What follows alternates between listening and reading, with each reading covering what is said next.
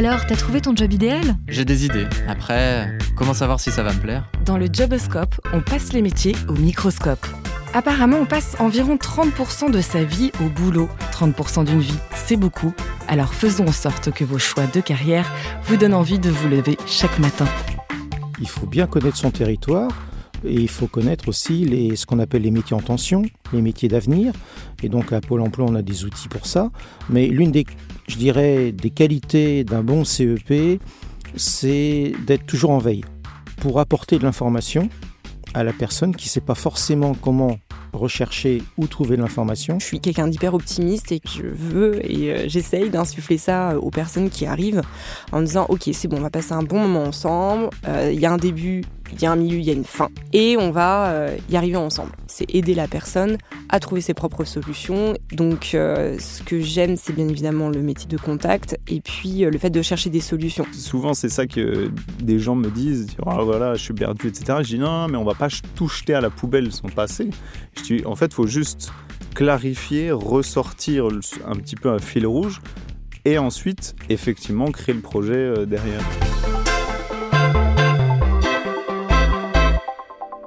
Bonjour et bienvenue dans ce nouvel épisode du Joboscope par Open Classrooms.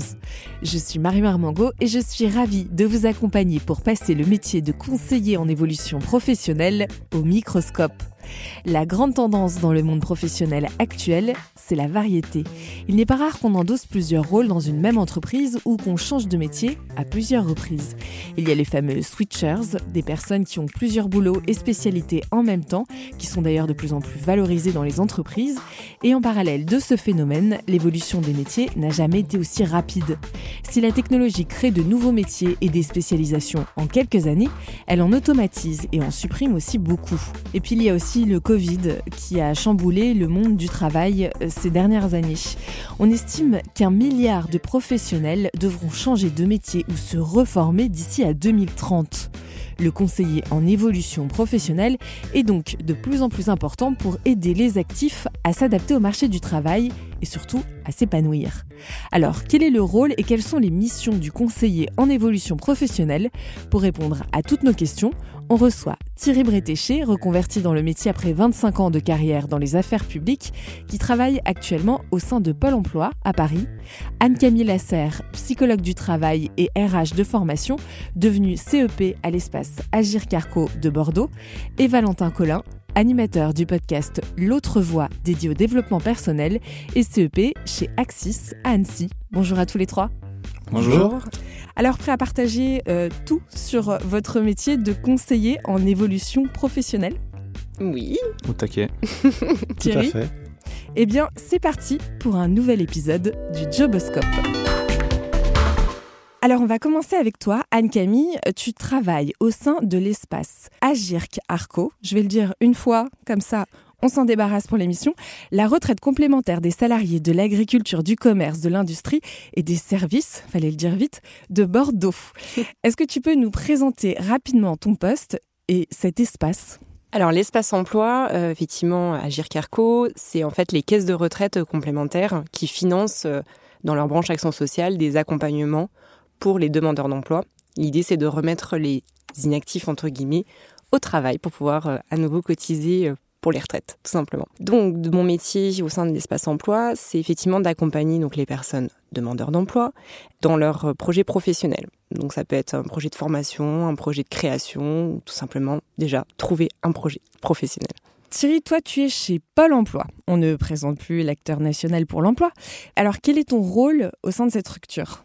Alors, je précise euh, Pôle emploi, puisque c'est à la fois horizontal et vertical, dans le sens où vous avez la direction générale, donc au niveau national, une direction régionale pour chacune des régions, donc pour nous l'Île-de-France, et ensuite une direction territoriale, donc en l'occurrence Paris. Vous avez 15 agences et moi je suis dans l'une de ces agences, Paris Cardinet, qui couvre le 16e et 17e arrondissement. Et donc je suis conseiller côté emploi, sur un public cadre, référent créateur, c'est-à-dire que j'accompagne les porteurs de projets et les créateurs jusqu'au démarrage de l'activité. Et euh, j'accompagne aussi les cadres sur euh, peut-être des problématiques de reconversion, de formation. Tu es le, le, genre de personne dont on a beaucoup besoin quand on veut se lancer et qu'on est complètement perdu sur déjà par quoi on démarre. On y reviendra. Valentin, toi tu es aussi CEP mais en agence chez Axis. Est-ce que tu peux nous dire en deux mots qu'est-ce que c'est, quel est ton rôle et puis aussi nous parler de ton podcast qui s'appelle L'autre voix? Moi je travaille pour la structure, donc, comme tu as très bien dit, qui s'appelle Axis. Donc c'est un réseau national justement de spécialistes en évolution professionnelle. Ça représente à peu près 1000 collaborateurs sur tout le territoire national. Et il y a deux structures. Il y a une structure plutôt Axis qui se dédie à l'accompagnement des demandeurs d'emploi et euh, aussi euh, pour certaines des entreprises, et puis aussi une, deuxième structure qui, elle, s'occupe plutôt des particuliers avec Axis Moveus, euh, qui est plutôt, elle, sur la formation. Maintenant, moi, je m'occupe euh, spécifiquement d'une prestation qui s'appelle Valoriser son image. Et en fait, en tant que conseiller en évolution professionnelle, j'ai plutôt une posture d'animateur, puisque c'est une prestation qui se déroule en groupe. Et donc, c'est animé pendant quelques jours d'affilée dans l'objectif de remettre les personnes au niveau de leur confiance en soi sur leur projet professionnel, sur leur capacité déjà personnelle, parce qu'à un moment donné, on ne peut pas séparer les deux. Sachant que moi-même, je suis passé par ce processus-là, parce que c'était une reconversion pour moi, et on pourra en reparler.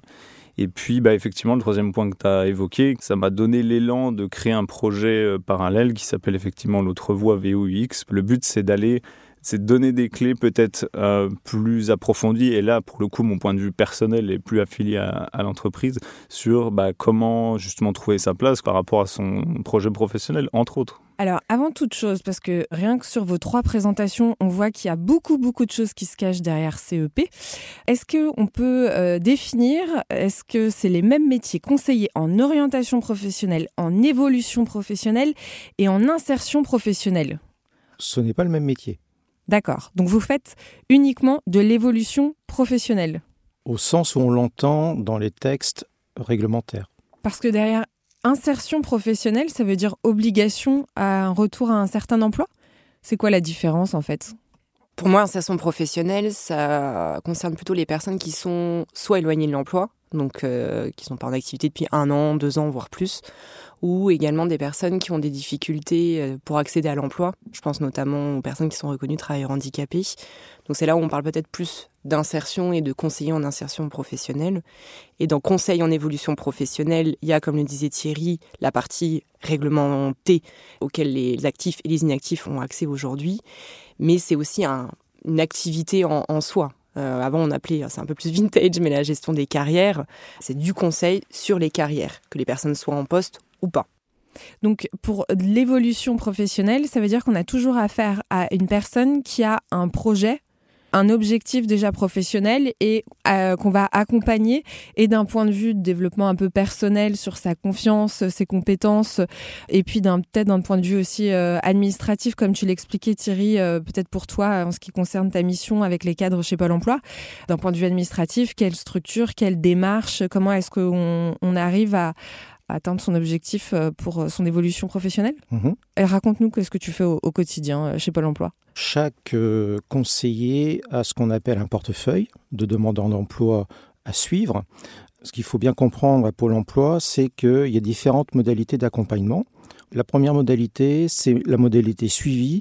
C'est lorsque le demandeur d'emploi est très autonome dans sa recherche. Ça veut dire qu'il maîtrise les techniques de recherche d'emploi, y compris tout ce qui est dématérialisé aujourd'hui. Ils sont dans le retour direct à l'emploi. Un directeur marketing recherche un poste de directeur marketing. Vous avez au-dessus la modalité guidée, c'est ce que je fais. Modalité guidée, c'est quelqu'un qui maîtrise les techniques de recherche d'emploi, mais qui envisage peut-être une reconversion, une formation, une création. Voilà, il est sur un autre projet que le retour direct à l'emploi. Au-dessus, vous avez la modalité renforcée, où là, ce sont des gens qui ne maîtrisent pas les techniques de recherche d'emploi, qui sont un petit peu perdus sur ce qu'ils veulent faire. Donc, il faut vraiment retravailler, je dirais, euh, le fond et la forme pour justement euh, définir le projet et peut-être différentes pistes de réflexion avant d'envisager une formation. Et la dernière modalité, c'est ce qu'on appelle la modalité globale, où là, vous avez des personnes qui ont ce qu'on appelle des freins périphériques à l'emploi. Ça peut être des problèmes de santé, ça peut être des problèmes financiers, ça peut être des problèmes euh, administratifs. La première chose à faire, c'est de lever ces freins. psychologiquement quelqu'un qui a un problème de procédure d'expulsion, par exemple. Le conseiller est en binôme avec un travailleur social. Et à ce moment-là, la priorité, c'est de lui retrouver un logement. De manière à ce que psychologiquement, il puisse enfin se poser et réfléchir à son projet professionnel. Anne-Camille, est-ce que tu dirais, comme vient de l'expliquer euh, Thierry, que la première étape dans votre métier, c'est un peu de faire du profilage? Qui j'ai en face de moi? Dans quelle catégorie est-ce qu'on le met? Quel accompagnement il a besoin d'avoir? Ça marche pareil pour toi au quotidien? Oui. Alors déjà, la première chose, c'est effectivement de voir s'il est euh, au bon endroit parce que euh, on va le voir, il y a énormément de structures qui existent, énormément de parcours pour faire plus simple. Donc la première chose, c'est ce qu'on appelle le rendez-vous diagnostic dans tous les cas, où on prend le temps d'écouter la personne, de voir ses attentes et de voir si on peut y répondre. Et effectivement, alors pour parler de, l'espace emploi, euh, l'accompagnement, nous, il est pas forcément que professionnel, c'est un accompagnement psycho-socio et professionnel. Donc psycho, il y a un psychologue clinicien qui est à disposition des bénéficiaires et euh, sociaux parce qu'il y a une assistante sociale qui est également à disposition des bénéficiaires. Que comme l'a dit très bien Thierry, si on a déjà des problématiques d'ordre psychologique, hein, je vais faire rapide, ou d'ordre social, c'est très très compliqué de travailler sur la partie professionnelle si on n'a pas déjà levé ces problématiques-là. Donc c'est vraiment du pluridisciplinaire. Pourquoi? Parce que c'est pas juste une personne qui vient vous voir avec un besoin. Non, quand vous creusez, il y a plein plein de choses derrière. Est-ce qu'on ne peut pas se dire que de toute façon, pour être un bon conseiller en évolution professionnelle, il faut euh, une qualité d'écoute, de psychologie et une sensibilité aussi euh, sur euh, des questions sociales? Du coup, moi, je vais pas dire le contraire. Mais... non, je pense que l'écoute, on sera d'accord tous les trois que c'est extrêmement, extrêmement important. C'est primordial. Oui. Alors, euh, la psychologie, l'écoute, ça met tout le monde d'accord. Et la curiosité aussi, puisqu'il faut être assez ouvert à des personnes différentes, à des métiers différents. Mais est-ce qu'il faut de la méthodologie? Est-ce que vous avez des outils qui vous accompagnent aussi dans votre travail? Alors, ça dépend des structures. Il y a des prestations, il y a des outils qui sont obligatoires parce que tu as des comptes à rendre, tout simplement, euh, aux financeurs, généralement, de la prestation. Ensuite, pour ma part, j'ai eu la chance de pouvoir utiliser, euh, être relativement libre, en tout cas, dans les outils que je pouvais choisir. Donc, on a toute une boîte à outils. Moi, j'ai une boîte à outils universitaire, forcément, de ce que j'ai appris de ma formation initiale, mais aussi des choses qui se constituent au fur et à mesure.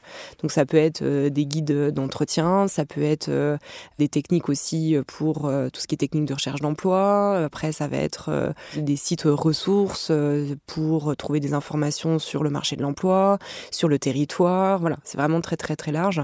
Après, je pense qu'il y a, et c'est pour ça que j'aime bien être libre dans la méthodologie d'accompagnement, parce que je pense qu'il y en a quasiment une méthodologie par personne. Enfin, j'exagère, mais pas loin. Dans le sens où, de toute façon, chaque personne va se présenter différemment, chaque personne va venir avec un bagage aussi euh, différent. Donc, il faut sortir du cadre. Euh, alors, première question, c'est ça. Deuxième question, c'est ça. Non, vous pouvez pas forcément tout aborder au premier entretien. Il y a des personnes qui viennent qui sont euh, dans un état voilà plutôt positif, d'autres qui viennent qui sont vraiment mal. Donc, la boîte à outils, on se la constitue, je pense, nous-mêmes au fur et à mesure. Alors, parce que toi, tu as aussi euh, une formation de base en psychologie, de l'expérience et de la formation RH. Donc, peut-être aussi que c'est pour ça que tu avais les bagages un petit peu plus euh, remplis euh, d'outils et de méthodos. Pour Thierry et Valentin, c'est un petit peu différent, puisqu'en fait, vous êtes vous-même en reconversion en étant devenu conseiller en évolution professionnelle. Du coup, est-ce que c'est de par cette reconversion que vous avez un peu fait vos armes et rempli vos boîtes à outils Ou est-ce que euh, c'est vos structures qui vous ont mis à disposition de la doc? Est-ce que vous avez suivi des formations aussi qui vous aident à vous adapter euh, au profil, aux situations? Thierry?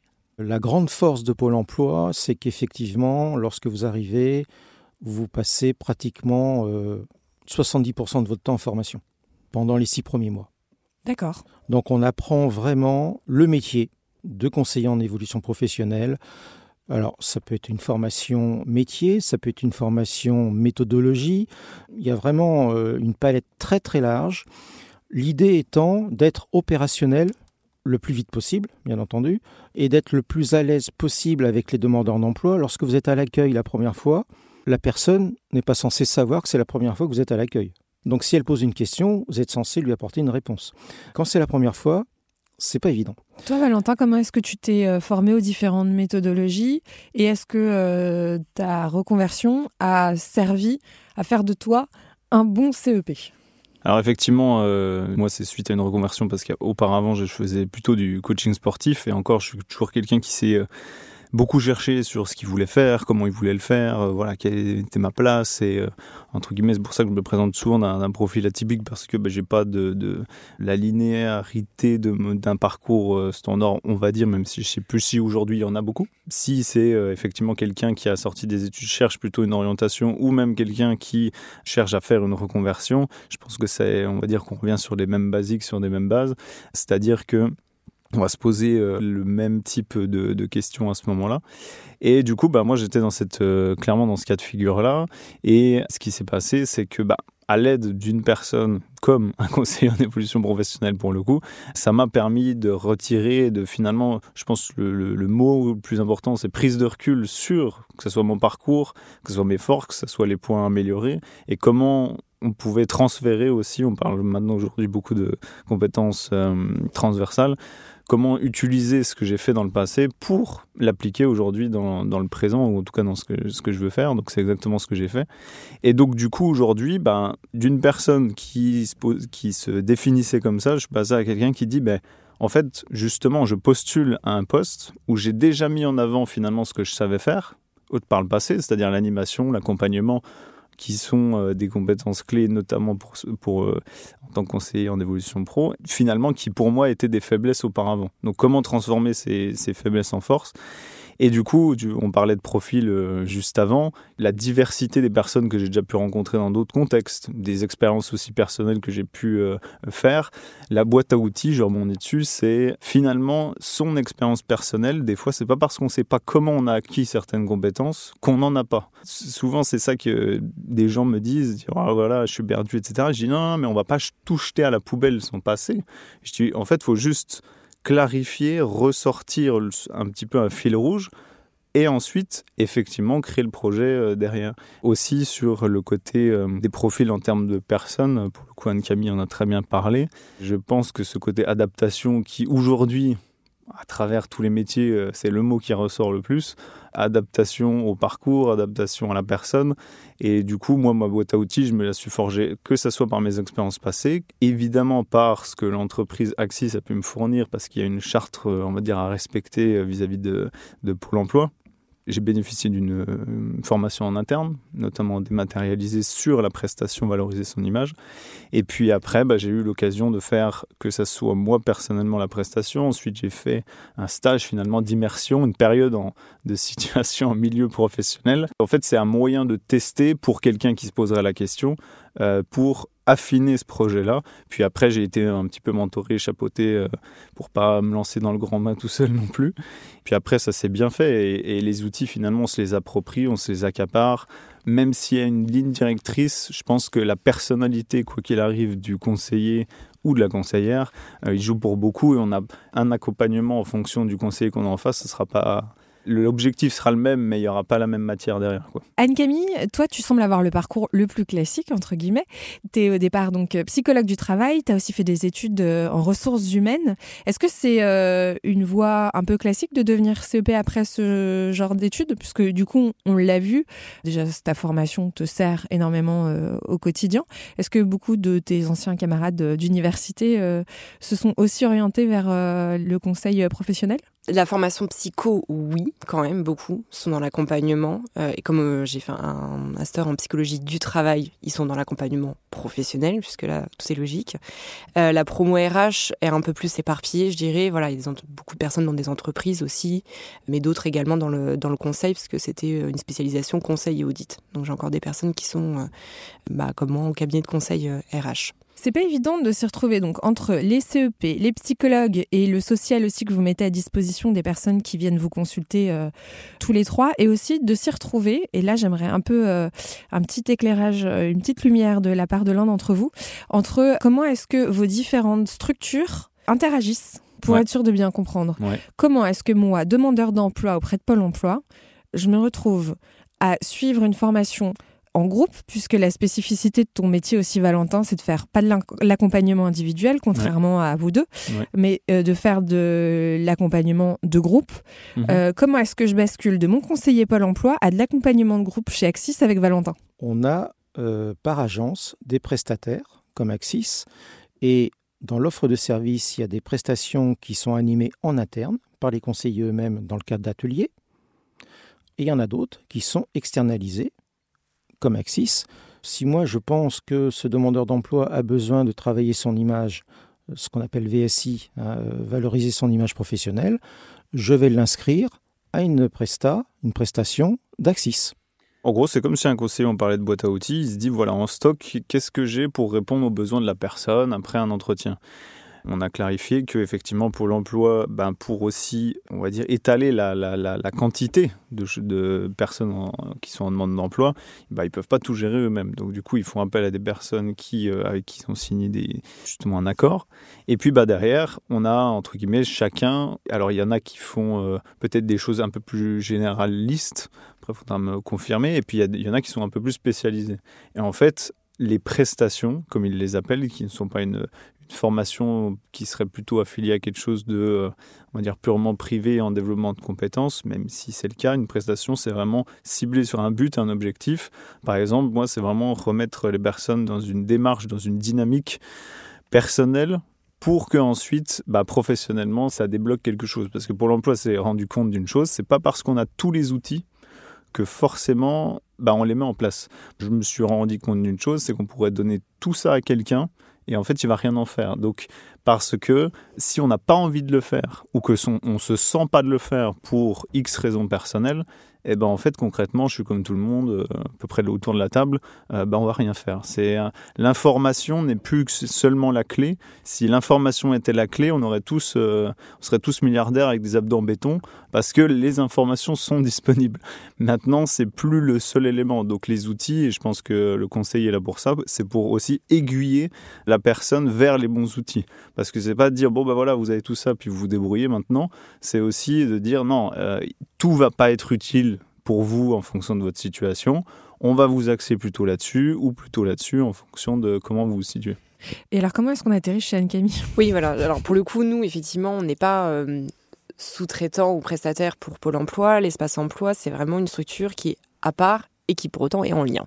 Euh, comme on atterrit chez nous, euh, souvent par hasard, parce qu'on n'est pas forcément euh, beaucoup connus, donc on fait les salons, on communique sur les réseaux sociaux, etc. Mais les personnes arrivent chez nous parce que les caisses de retraite complémentaires font des mailings ou des communications en tout cas pour pouvoir proposer et indiquer que l'accompagnement existe. Et on a aussi des orientations. Alors désolé pour euh, la subtilité, mais euh, la prescription, c'est voilà, conseiller pour l'emploi, il prescrit, il dit voilà, vous allez là-bas. Ou. Orientation, c'est je vous en parle comme ça, euh, je vous conseille d'aller voir telle ou telle structure. Et c'est vrai voilà, quand on arrive chez nous, on est déjà étonné que ça soit gratuit. Alors rien n'est jamais gratuit, mais en tout cas c'est financé par les caisses de retraite, donc c'est gratuit pour la personne. Et on est sur un accompagnement qui est différent de ce qu'on peut trouver dans un bilan de compétences ou chez Pôle Emploi ou Axis. On est vraiment sur un accompagnement de 4 mois avec des entretiens toutes les semaines. Donc on est sur quelque chose d'assez euh, appuyé, si je puis dire, avec un rythme hebdomadaire pour vraiment euh, ben, voilà, euh, accompagner la personne dans, toutes ces démarches. Il y a des personnes qui ont besoin des quatre mois parce qu'elles sont vraiment dans une grosse remise en question, elles ont besoin d'un accompagnement plus important, et d'autres qui, au bout de, et on en est très heureux, un mois, deux mois, retrouvent un job, une formation, et puis tout se passe bien, et on les accompagne dans leur prise de poste, on les accompagne dans le démarrage de leur nouveau projet. Donc Pôle emploi nous oriente des personnes parce que bah, ça fait partie de notre réseau. Voilà, sur Bordeaux en l'occurrence, mais il y a des espaces emplois un peu partout en France, mais c'est fait partie des partenaires privilégiés Pôle emploi, forcément.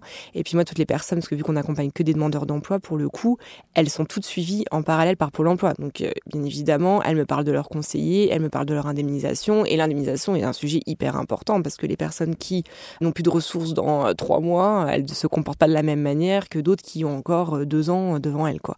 Donc, c'est extrêmement important. Et Axis, le lien qu'on peut avoir à Axis, c'est que, hum, au-delà de ce que fait Valentin, c'est un cabinet de, de conseil RH, on va dire. Donc, ça ressemble plus à ou cabinets dans lesquels j'ai euh, pu travailler euh, avant, où ils font du, conseil en ressources humaines pour Pôle emploi ou pour euh, des entreprises privées. Voilà, c'est vraiment très très large. Le mot, je pense, à retenir, c'est conseil. Mm. Tu disais que tout à l'heure, il y avait plusieurs, Marion, qu'il y avait plusieurs appellations, et des fois, le, mot consultant aussi vient dedans. Et c'est vrai que c'est, encore une fois, c'est qu'un conseil, c'est à dire on vient amener un point de vue à la personne. Maintenant, la personne en soi, comme je dis, souvent, on fait, enfin, elle fait ce qu'elle veut avec. Je dis, c'est un conseil, un avis. Euh, en tout cas, il y a une partie expertise, puis il y a toujours une partie, je pense, subjective aussi, et de dire bah, qu'est-ce qu'elle après en fait? Parce que en soi, le, but de tout ça derrière, c'est le passage à l'action pour ça. Et même si on peut conseiller autant qu'on veut et, s'il n'y a pas d'action derrière, ben, concrètement, ça sert à rien. L'évolution du marché du travail, justement, 70% des métiers euh, n'existent pas encore de ceux qu'on trouvera en 2050.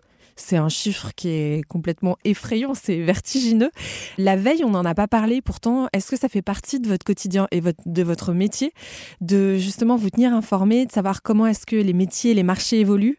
Comment est-ce que vous faites pour vous informer et est-ce que ça fait partie de votre fiche de poste? Oui. Oui. Je pense que c'est euh, une condition qui est euh, le marché de l'emploi déjà sur son bassin, propre bassin déjà d'une part, et après euh, sur le, la dynamique dans laquelle ça va aller, bah forcément 10, 20, 30 ans, c'est des fois des choses assez conceptuelles quand on le dit comme ça, mais que je pense qu'aujourd'hui, il y a, en tout cas ce sur quoi j'oriente les personnes, c'est de dire concrètement, on va essayer de maîtriser ce qu'on peut maîtriser, effectivement, on ne les connaît pas. Donc, qu'est-ce qu'on peut mettre en place soi-même pour faire en sorte qu'on n'arrive pas le bec dans l'eau dans 10, 20, 30 ans et dire Ah ben mince, je savais pas euh, à ce moment-là. Donc, c'est d'anticiper, alors que ce soit par Open Classroom qui forme justement à des métiers euh, dits en tension où les débouchés en tout cas sont favorables aujourd'hui et qui eux-mêmes, parce qu'à un moment donné ils sont pas fous non plus, emmènent une dynamique d'évolution.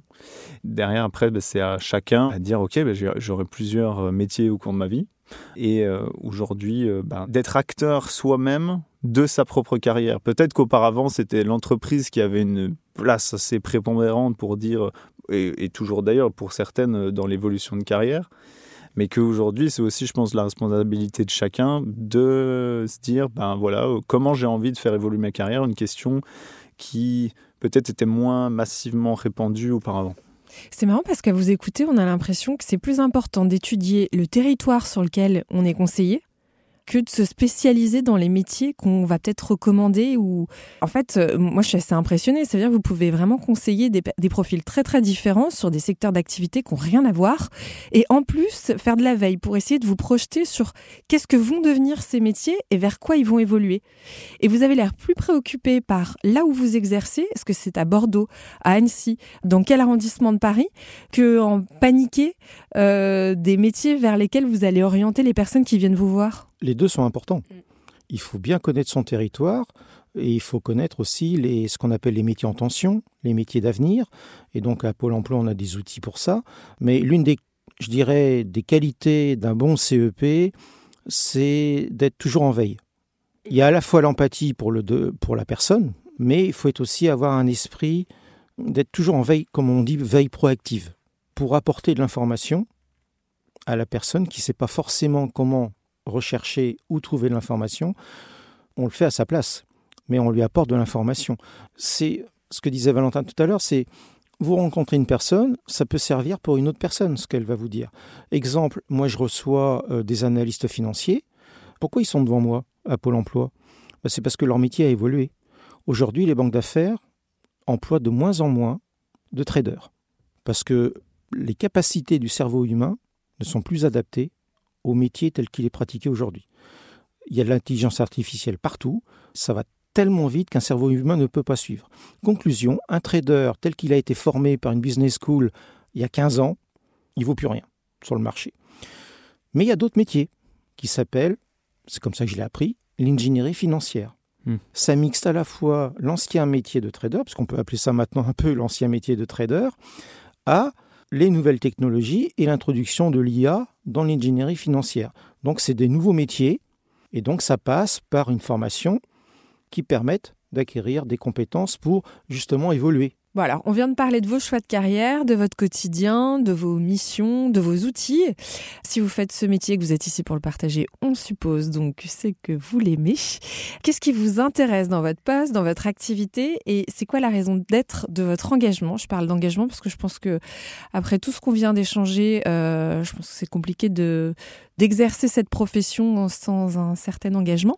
C'est quoi les avantages? Et ce qui vous plaît particulièrement?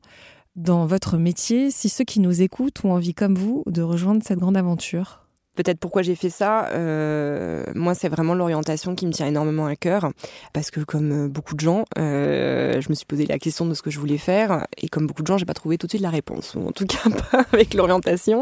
Et pourtant, il y a énormément de choses qui sont faites.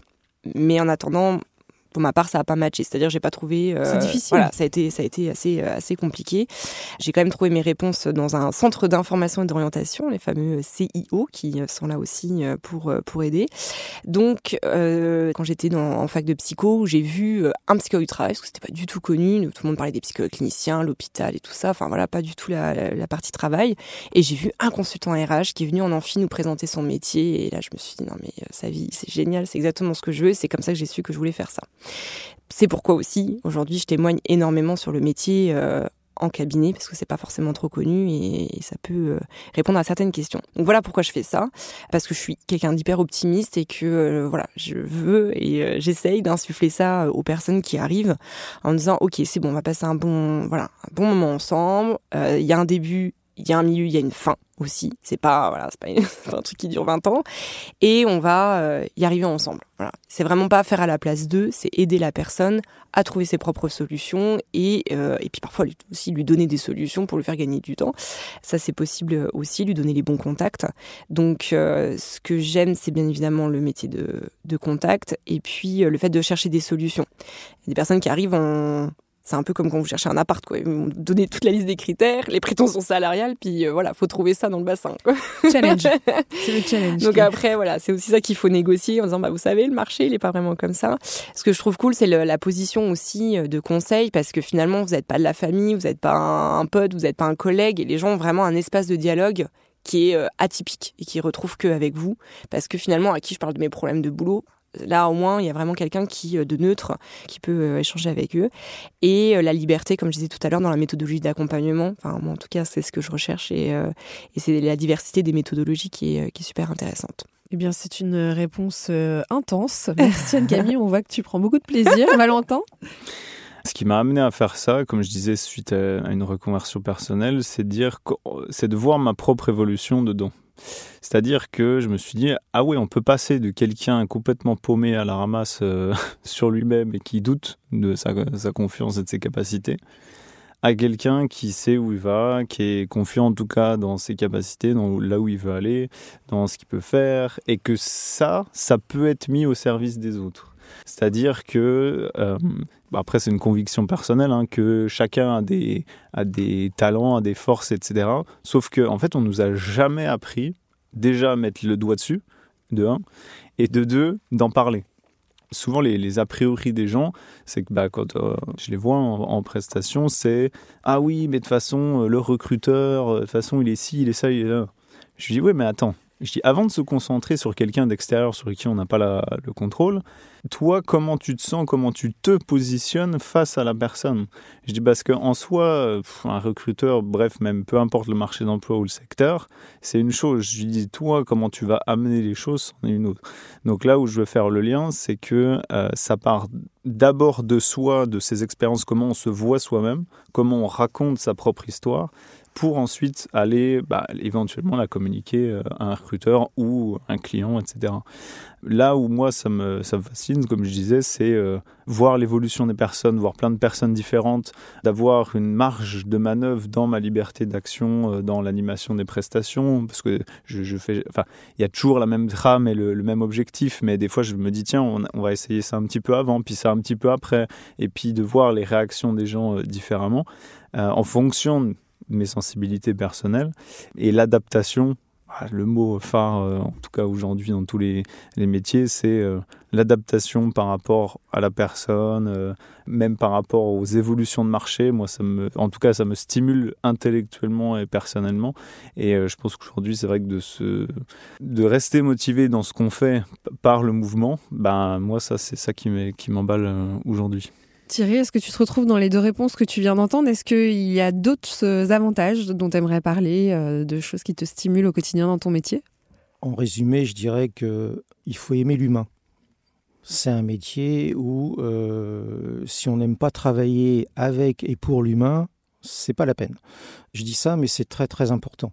Et l'avantage du CEP, c'est qu'on est à l'intersection de différents métiers qui touchent au social, qui touchent au recrutement, aux ressources humaines. Et c'est ça qui est pour moi très enrichissant au quotidien et qui permet justement d'accompagner au mieux les personnes que l'on voit. Pour certaines d'entre elles sont en, détresse réelle et ce dont elles ne se rendent pas compte, et moi je ça fait cinq ans que je suis à Pôle Emploi et je le vois, c'est que il faut faire le deuil d'avoir perdu son job. C'est vraiment ça, il faut faire d'abord le deuil. Il y a une époque, c'est les collègues qui me disent ça, hein, qui sont à Pôle Emploi depuis plus longtemps que moi, qui me disent que avant on pouvait se donner six mois, un an pour faire le deuil. Aujourd'hui, c'est fini. En trois mois, il faut faire le deuil et passer à autre chose. Tout de suite, il faut inciter la personne, et c'est là où l'humain est très important.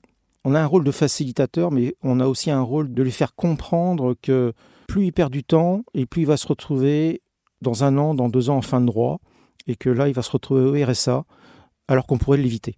C'est mon approche, c'est que je suis là pour éviter à cette personne de se retrouver dans cette situation de RSA, de procédure d'expulsion, enfin bref, tout ce qui peut causer un maximum de problèmes. C'est tout ça que moi, je, je me dis, il faut l'éviter. Bon, je ne dis pas que ça marche à tous les coups, mais moi, je me dis que chaque problème a sa solution. Mais quels sont les inconvénients de notre métier? C'est de prendre en considération les deux parties. D'un côté, il y a des attentes, euh, on va dire, euh, administratives, et de l'autre, bah, il y a les personnes. Et c'est de faire ce lien entre les gens, de dire, je comprends votre point de vue, je comprends son point de vue, et on fait, le, on va dire, la part des choses entre les deux. Parce qu'effectivement, le côté, euh, moi personnellement, je ne vais pas dire que j'adore l'administratif, ça, ça, serait mentir pour le coup. Voilà, j'apprécie beaucoup plus l'animation, l'accompagnement pour moi. maintenant, bah oui, il y a une part d'administratif, il y a une part où il faut rendre compte, dire bah voilà ce qu'on a fait, voilà où en est la personne. Bah voilà, il y a aussi des attentes quoi qu'il arrive. Alors pas forcément sur celles que j'anime, il n'y a pas un résultat direct en termes de retour à l'emploi. Pour d'autres, c'est le cas. Et là, bah faut pas se mentir qu'il y a le lien administratif, euh, que ce soit avec Pôle Emploi et bah moi pour le coup euh, Axis, la structure privée, où bah il y, aura toujours euh, le client, c'est Pôle Emploi. C'est pas la personne en face. C'est indirect. Donc il ne faut pas oublier qui euh, prend les décisions. Et qui finance. Et qui finance. L'administratif, effectivement, fait partie des inconvénients où il y a des comptes rendus à faire quand vous avez des financeurs, en fait, généralement. Quoi. Voilà, on peut vous demander bah, combien de personnes vous avez vues, combien de rendez-vous. Euh, mm. Et après, certains cabinets ou certaines structures demandent aussi d'avoir un compte rendu euh, plus ou moins long. Hein, ça dépend des, des structures, ce qu'on vous demande. Mais il y a une partie, effectivement, d'administratif ça c'est sûr, et qui n'est pas visé du client, sauf pour les synthèses, par exemple, des synthèses que vous pouvez établir pour, euh, pour le candidat. Et je rejoins euh, Valentin effectivement sur l'aspect, euh, bah, les personnes on peut pas aller plus loin que ce qu'on veut faire. Et ça, enfin moi, ça a été vraiment mon, erreur de débutante, c'est de vouloir euh, pas lâcher l'affaire, quoi. Dire mais non, mais allez, faut aller plus loin, faut ceci, faut cela, même faire en faire deux fois trop, alors qu'en fait, il y a une il y a une certaine limite, et pas que les gens qui sont pas prêts à faire des solutions, mais il y a malheureusement des situations financière, sociale, où voilà, je peux pas, je peux pas aller plus loin. C'est la notion de cadre qu'on nous apprend aussi, quoi. Voilà, le cadre il est là, mon rôle il est là, mes responsabilités elles sont là. Oui, ok, en théorie. Après, quand vous le vivez en pratique avec euh, voilà des gens qui sont vraiment dans des situations hyper compliquées, ça c'est quand même difficile à, à vivre. Euh, sur d'autres inconvénients, je parlerai aussi de certains types de publics. On parlait de secteur d'activité, mais il y a aussi des publics qui sont plus ou moins éloignés de l'emploi, des publics qui ont plus ou moins des problématiques. Je parlais aussi euh, en amont des, euh, des, personnes qui sont reconnues travailleurs handicapés. Et ça, pour moi, c'est pas un inconvénient, mais en tout cas, c'est une difficulté du métier de dire attention, on n'est pas non plus en capacité, à mon sens, d'accompagner tous les types de publics comme ça, euh, hop, en un claquement de doigts. Attention, il y a certaines typologies publiques où ça demande beaucoup plus de compétences, beaucoup plus de formation, voilà, ça je voulais quand même aussi le, préciser. Il y a des gens qui se spécialisent dans une certaine typologie, typologie publique pour le coup, c'est plutôt mon avis de, l'importance de ne pas faire du tout venant à tout mm. prix. Quoi. Et le dernier inconvénient, alors là pour le coup c'est mon expérience cabinet qui, euh, qui va parler, parce que ça fait euh, dix ans que je travaille là-dedans, donc j'en ai vu. Euh, voilà, il y a des, des, gens avec qui on peut être un peu plus frustré que d'autres parce que l'accompagnement s'est pas passé comme on aurait voulu, et voilà. Mais ça, voilà. L'humain est imprévisible. C'est ça, faut essayer de penser à tous ceux avec qui ça s'est super bien passé. et puis aussi les contraintes, je parle encore une fois pour, pour la partie cabinet, mais les horaires qui parfois sont un petit peu longs en amplitude horaire parce qu'on peut accueillir des personnes aussi qui travaillent. Donc on va les accueillir en fin de journée. Et aussi pour ma part, ce que j'ai pu connaître, c'est les déplacements. C'est-à-dire que voilà, vous avez vous recevez du public sur certains sites et les sites avec la réforme des régions, des fois c'est les sites ils sont à deux heures. Donc voilà, pas mal de déplacements et, et des horaires un peu à rallonge. Et dernier point, le salaire. Combien est-ce qu'on gagne en début de carrière en fonction des structures dans lesquelles on bosse? Est-ce qu'on gagne pareil quand on est euh, à Paris, quand on est dans les autres villes, quand on est indépendant, quand on travaille en cabinet? Combien est-ce qu'on gagne quand on fait ce métier? Alors, c'est pas là où on gagne le mieux sa vie. On peut peut-être commencer par ça, comme ça on pose les choses. Après, je sais pas ce que ça veut dire bien gagner sa vie, mais voilà. Si on, reste dans des métiers, euh, euh, on va dire, d'insertion, sur un salaire débutant, on est à moins de 2000 euros net, ça c'est sûr. On peut tourner autour de 1700 euros euh, net mensuel. Ça me paraît déjà bien cohérent. On peut monter sur du 2000 euros net par mois si vous voulez monter plus, il faudra monter en responsabilité ou en expérience, mais en tout cas, euh, il y a une différence de salaire. Enfin, pour ma part, en tout cas, je vois le, entre un cabinet, euh, entre euh, d'autres structures, entre une entreprise aussi, les salaires sont quand même vraiment peuvent être vraiment différents. Donc ça, il faut creuser. En tout cas, si les personnes sont intéressées pour faire plutôt de l'insertion, clairement, c'est pas des métiers qui payent beaucoup parce que souvent les conventions collectives sont d'activités de type social. Valentin, tu confirmes? Bah, c'est simple, j'ai commencé en octobre 2020. Là, euh, le moment où on tourne en juillet 2022, euh, moi, ça fait du. Ouais, c'est aussi avec les primes, mais c'est 1600, 1700 euh, net. Et puis, bah, des fois, ça peut euh, augmenter euh, plus que ça. Par exemple, j'ai déjà tapé les 1900 net aussi. Puis après, bah, le, le, ça a augmenté au fur et à mesure parce qu'il y a des choses où, par exemple, au second confinement, bah, j'avais fait que du télétravail, par exemple, où j'animais les prestations à distance. Donc, du coup, bah, voilà, ça m'a fait aussi monter en compétences indirectement. Thierry, pour Pôle emploi, les salaires, ils sont autour de combien? Alors, les salaires euh, au niveau d'un conseiller, euh, on est sur 14 mois et demi. Donc, effectivement, on est sur un salaire brut de 2000 euros, mais sur 14 mois et demi. Et avec des avantages, puisqu'on est, on est 55 000 salariés, on a un gros CE, un comité d'entreprise, qui fait qu'on a euh, quelques avantages euh, les chèques cadeaux euh, deux fois par an, les voilà, euh, les, pour la rentrée des enfants quand il y a des enfants. Et ça, c'est au démarrage Après quelques années d'expérience tu Non, non c'est dès le départ. Et la grille, elle évolue comment? Parce que 2000. alors, la grille évolue. Brut, alors, lorsque tu nous vous parlé de brut. Hein. Alors, lorsqu'on reste conseiller, on suit la grille du public, une augmentation assez faible quand même, mm. tous les trois ans. Il y a aussi des primes agences en fonction des, résultats, s'ils sont atteints ou pas. Donc ça, c'est une répartition d'enveloppe qui est faite par la, par la direction régionale. Là, on suit une progression très faible, d'où l'intérêt pour les jeunes. Je pense à Valentin, s'il était à Pôle Emploi à 28 ans, s'il voulait rester à Pôle Emploi, son objectif, c'est forcément de passer responsable d'équipe, puisque le, salaire monte.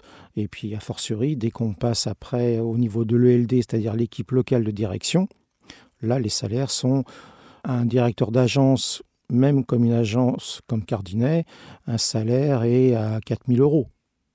Ce qui est rien comparé à. C'est quand même, une, on va dire, une grosse PME de 140 salariés. Donc, c'est un choix.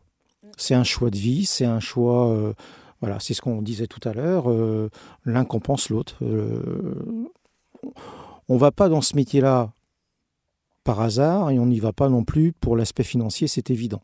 Merci d'avoir partagé euh, avec nous et d'avoir accompagné ceux qui euh, seront peut-être vos futurs collègues dans cette profession euh, de CEP.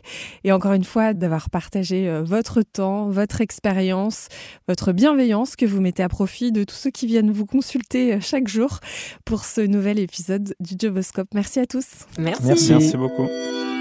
Et c'est déjà la fin de cet épisode du Joboscope consacré au métier de conseiller en évolution professionnelle.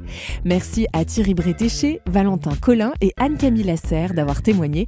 Cela aidera sûrement nos auditeurs à prendre des décisions éclairées pour leur vie professionnelle. Si ce podcast vous a donné envie de devenir conseiller en évolution professionnelle, sachez que cette formation diplômante à équivalent Bac plus 3 et 4 de niveau reconnu par l'État est disponible sur openclassrooms.com. Elle se fait en ligne en environ 6 mois ou alors en un an si vous choisissez l'alternance, soit en apprentissage, soit en contrat de professionnalisation. Vous êtes accompagné de manière individuelle par un mentor qui exerce votre futur métier et vous êtes embauché ou remboursé. Si 6 mois après votre diplôme, vous n'avez pas trouvé d'emploi, Open Classrooms vous rembourse votre formation. Et vous savez quoi? Vous pouvez même être financé par Pôle Emploi pour la suivre cette formation. Et d'ailleurs, certains de nos diplômés y travaillent déjà et on rejoint donc Thierry chez Pôle Emploi. Ce podcast vous a aidé à y voir plus clair dans vos choix de carrière. Laissez un commentaire 5 étoiles sur votre plateforme préférée. Cela aidera d'autres personnes à le trouver. On se donne rendez-vous très vite pour passer un nouveau job au microscope.